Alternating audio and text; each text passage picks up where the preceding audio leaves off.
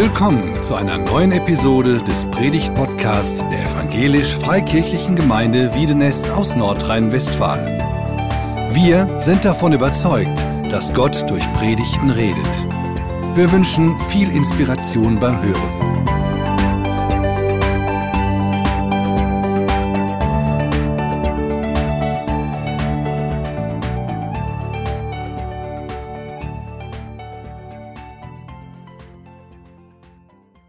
Es gibt ja unterschiedliche Haltungen, die man in Bezug auf die Zukunft einnehmen kann. Die einen sind die Optimisten, die haben so eine positive Einstellung, eine positive Erwartung, egal was passiert, die haben immer eine positive Sicht auf das, was da kommt.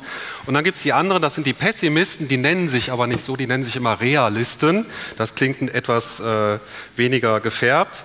Und ähm, die haben eher eine negative Sicht auf die Zukunft und fühlen sich jedes Mal bestärkt, wenn diese Sicht tatsächlich auch eintrifft, nehmen aber auch nicht so richtig wahr, wenn sie mal nicht eintrifft.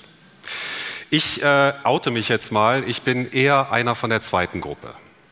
Von den Pessimisten, ich sehe die Zukunft eher schwarz und mache mir oft Gedanken um die Zukunft. Ich plane gerne und ich mag es überhaupt nicht, wenn meine Pläne durchkreuzt werden, weil ich den Eindruck habe, dass Pläne mir Sicherheit geben. Corona hat uns gelehrt, dass äh, Pläne durchaus umgeschmissen werden können und hat uns auch eine gewisse, auch sogar mir eine gewisse Flexibilität beigebracht. Und ähm, als ich mir Gedanken zu dieser Predigt machte, zu diesem Thema Baustelle Zukunft, ist mir deutlich geworden, dass die Zukunft, auf die wir zugehen, selten so unsicher war wie jetzt, lange nicht mehr so unsicher war wie heutzutage. Ich habe vor drei Wochen einen sehr interessanten Vortrag gehört vom Professor Michael Herbst von der Uni Greifswald und er hat mal die Krisen zusammengefasst, in denen wir als Menschen uns aktuell befinden. Ich habe mal eine Folie mitgebracht dazu. Da gibt es einmal den Krieg in Europa. Wer hätte das gedacht? Wir sind auch alle davon ausgegangen, nach dem Zweiten Weltkrieg haben wir gelernt und es wird so etwas nie wieder geben. Wir werden das frühzeitig erkennen. Ich kann mich noch an Gespräche erinnern, die wir geführt haben. Auch mit unseren Kindern wird sowas nochmal kommen und keiner ist davon ausgegangen, dass sowas möglich wäre, dass jetzt seit Monaten Krieg in Europa herrscht. Diese Krisen hängen teilweise zusammen, aber eine Krise, die daraus hervorgegangen ist, die zusätzlich kommt, ist die Energiekrise. Wie viel Gas werden wir haben im Winter? Wie kalt wird es werden? Wie viel Gas werden wir brauchen? Strom wird teurer, Gas wird teurer, Energie wird teurer. Wer hat den Vorrang, wenn es ganz knapp wird? Das macht uns sehr viele Sorgen oder vielen Menschen Sorgen, nicht den Optimisten. Facharbeitermangel und Arbeitskräftemangel ist eine weitere Krise, in der wir uns befinden. Überall wird händeringend gesucht nach Facharbeitern und überhaupt nach Arbeitskräften. Die Inflation, die gerade wir erleben, die Kaufkraft sinkt, ist eine weitere Krise, durch die wir gehen, eine weitere Krise, die mit diesen vorgenannten Krisen zusammenhängt. Steigende Zinsen, ähm, es wird teurer, Kredite aufzunehmen, es wird teurer, überhaupt Geld aufzunehmen und etwas zu, zu tun damit. Ähm, und das eigene Geld, was man hat, wird immer schneller weniger. Es gibt eine Grundnahrungsmittelverknappung. Der Hunger droht oder ist schon eingetreten in verschiedenen Regionen der Welt.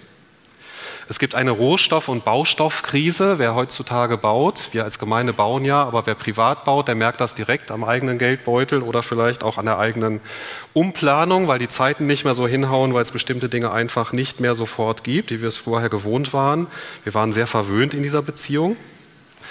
Die Börsen sind instabil geworden, vor allem im E-Commerce, in der Tech-Branche und im digitalen Währungen.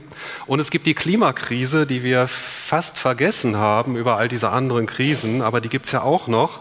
Stichwort Decarbo, die Reduzierung von Kohlenstoffemissionen in der Wirtschaft, die angestrebt wird, ähm, um das Klima zu stabilisieren für die Zukunft. Neun Krisen, in denen wir als Menschen uns aktuell befinden. Und wenn man diese Krisen so sieht, dann könnte man ja wirklich den Kopf in den Sand stecken. Doch mit diesen allgemeinen Krisen, in denen wir als Menschen stecken, nicht genug. Es gibt ja auch noch die persönlichen Krisen, die wir erleben. Ich habe einmal selbst einige zusammengefasst, einfach so das, was mir einfiel.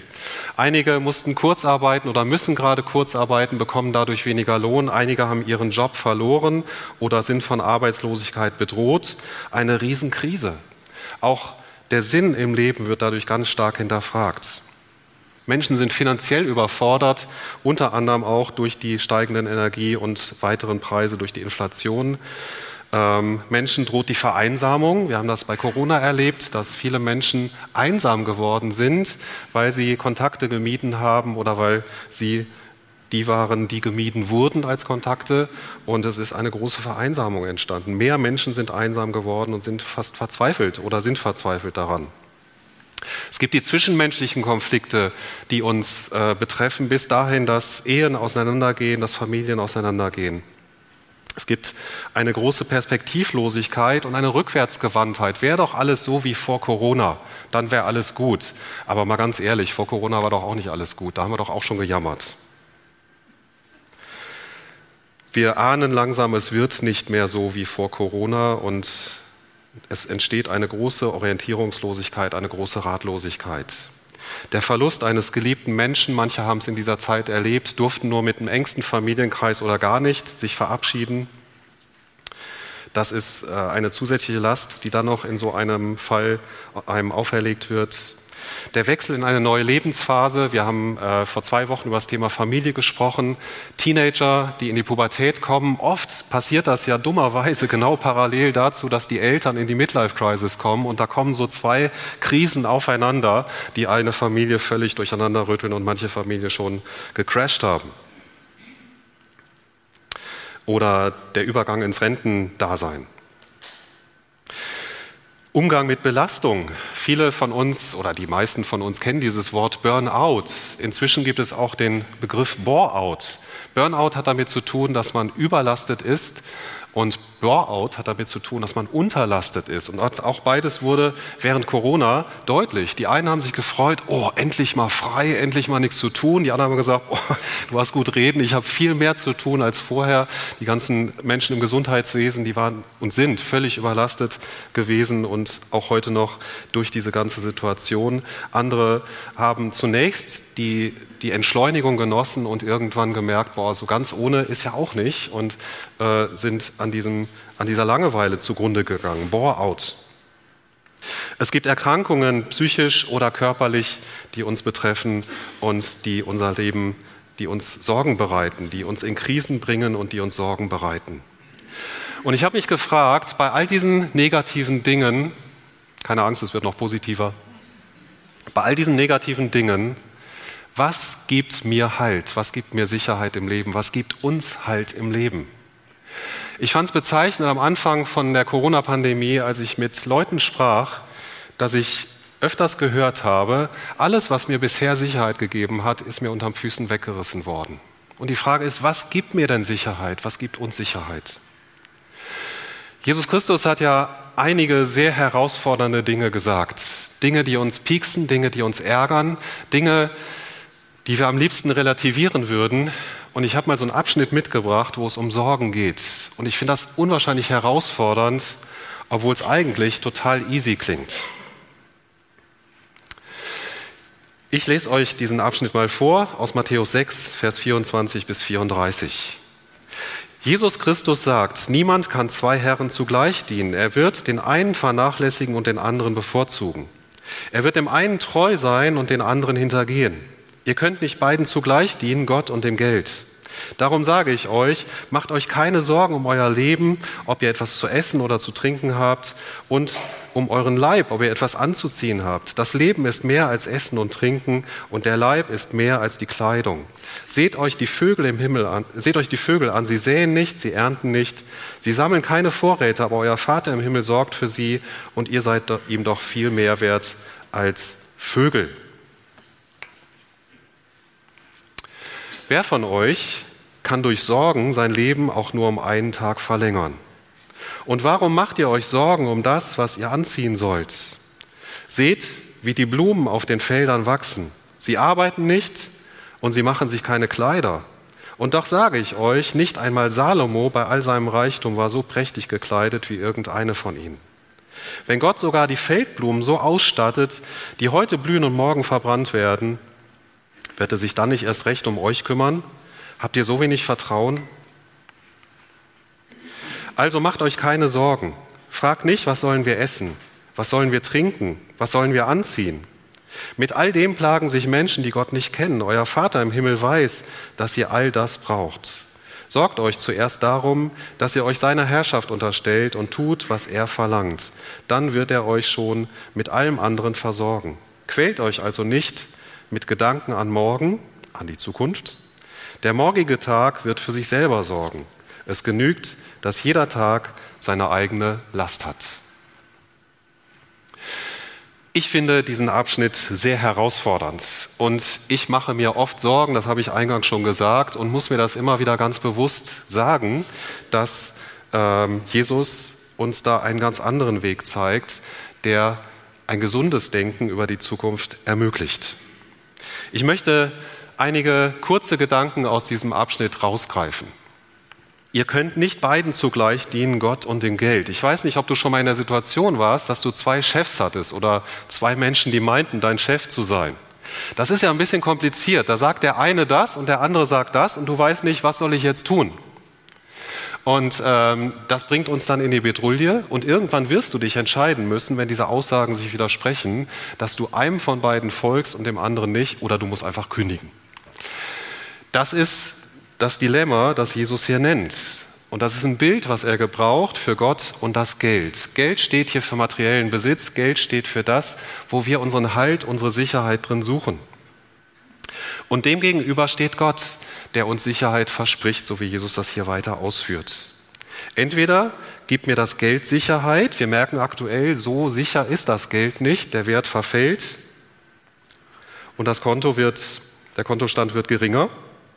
Oder Gott gibt mir Sicherheit und wenn wir die Bibel lesen, dann hören wir oder lesen wir mehrere Abschnitte, wo es darum geht, dass Gott verlässlich ist, dass er Verlässlichkeit verspricht und dass er uns verspricht, uns Sicherheit im Leben zu geben. Beides zugleich geht nicht. Das heißt nicht, dass wir alle verarmen müssen, um Gott zu dienen, um Gott nachzufolgen. Es heißt einfach, dass wir eine andere Sicht auf das Geld bekommen. Geld als etwas, das uns von Gott verliehen wurde, um es zu seiner Ehre zu gebrauchen. Nicht um uns Sicherheit im Leben zu geben. Er will die Sicherheit in unserem Leben sein. Er will unser Versorger sein. Ich selber bin sehr sicherheitsorientiert und ich tappe immer wieder in diese Falle, mich auf Geld, auf Materielles zu stützen und zu denken, falsch, fälschlicherweise zu denken, hier liegt meine Sicherheit. Und um es etwas eindrücklicher zu gestalten, gebraucht Jesus zwei Bilder.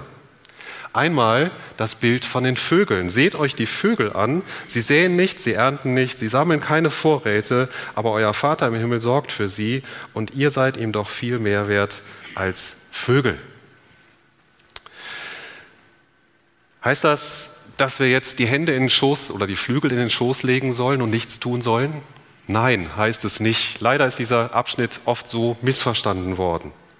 Jesus möchte deutlich machen, Gott sorgt sich selbst um die Vögel, er versorgt sie, die nichts tun, die flattern zu dem Essen, was Gott für sie vorbereitet hat. Aber sie bauen keine Felder an, sie, äh, sie ernten nicht und sie haben auch keine Scheunen, wo sie Vorräte äh, schaffen.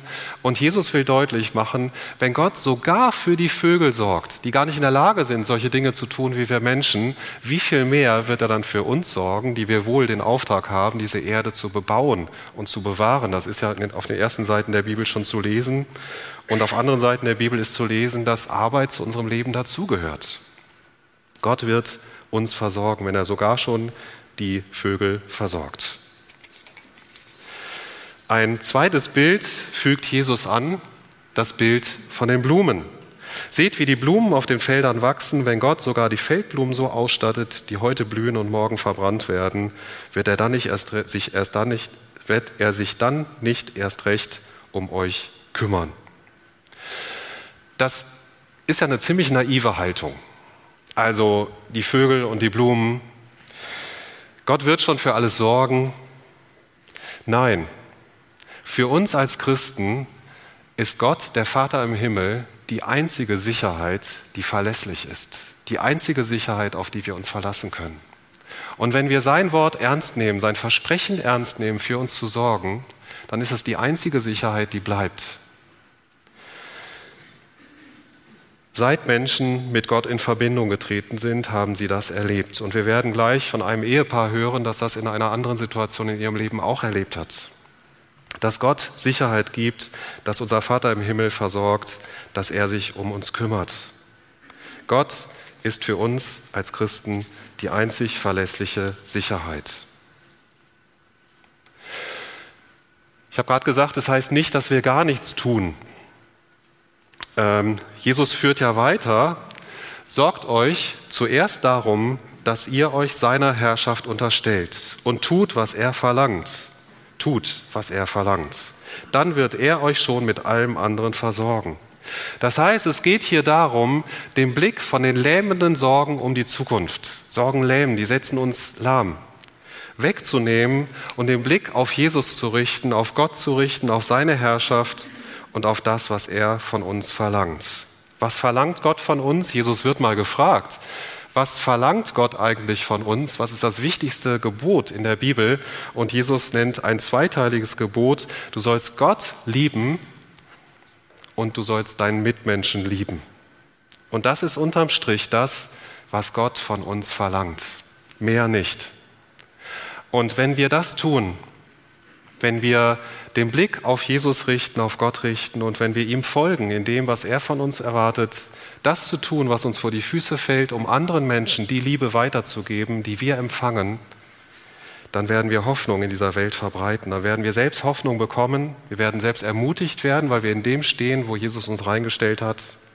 Und wir werden Hoffnung verbreiten können, weil es das ist, was Gott für uns vorgesehen hat und weil er versprochen hat, dass er sich um alles andere kümmert. Ja, sein Kümmern kann auch darin bestehen, dass wir eine Arbeitsstelle haben, durch die wir Geld verdienen.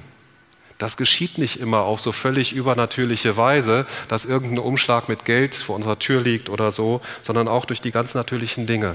Fangen wir doch neu an, Gott dafür zu danken, dass er unser Vater im Himmel ist und dass er uns zugesagt hat, sich um uns zu kümmern, dass er uns nicht loslässt in dieser Welt, die so viel Unsicherheit birgt, in dieser Zukunft, die so viel Unsicherheit birgt wie schon lange nicht mehr. Ich schließe mit dem letzten Vers aus diesem Abschnitt, Vers 34. Quält euch nicht mit Gedanken an morgen, es genügt, dass jeder Tag seine eigene Last hat. Ja, diese Tage sind belastend, das erkennt Jesus an, indem er das hier sagt. Aber quält euch nicht mit Gedanken an morgen, Gott, der Vater im Himmel, sorgt für euch. Ich möchte uns einladen, Gott das ganz neu auszusprechen.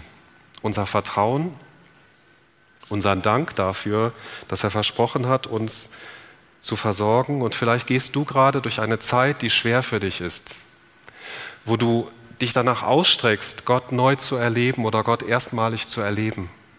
Dann darfst du ihm das sagen zeig dich mir, streck mir deine Hand entgegen. Wenn du da bist, dann will ich dich erleben als den, der seine Verheißungen wahrmacht. Wir dürfen Gott auch auf seine Verheißungen aufmerksam machen.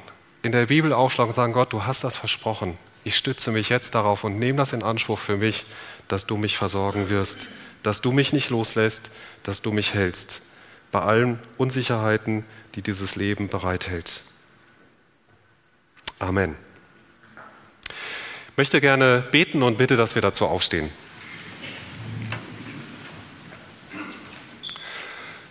Herr Jesus Christus, wir danken dir für diese Ermutigung, die du uns gegeben hast im Blick auf die Zukunft. Dass wir uns nicht quälen müssen mit Sorgen, mit Gedanken, was die Zukunft für uns bringt. Dass du andererseits auch keinen Hehl daraus machst, dass Lasten damit verbunden sind, dass es belastend ist, das Leben. Danke, dass du uns versprochen hast, mit uns durchs Leben zu gehen. Danke, dass wir durch dich Gott als Vater im Himmel kennen dürfen und diese Verheißung in Anspruch nehmen dürfen, dass du, Gott Vater, dich um jeden von uns kümmerst, dass du uns versorgst, dass du uns hältst in allen Stürmen dieses Lebens und dass wir unsere Sorgen bei dir abgeben dürfen. Amen.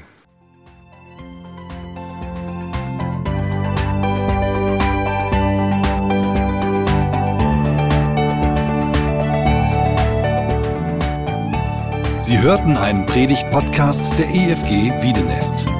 Weitere Predigten, Informationen zu Jesus Christus und zu unserer Gemeinde gibt es unter www.efg-wiedenest.de.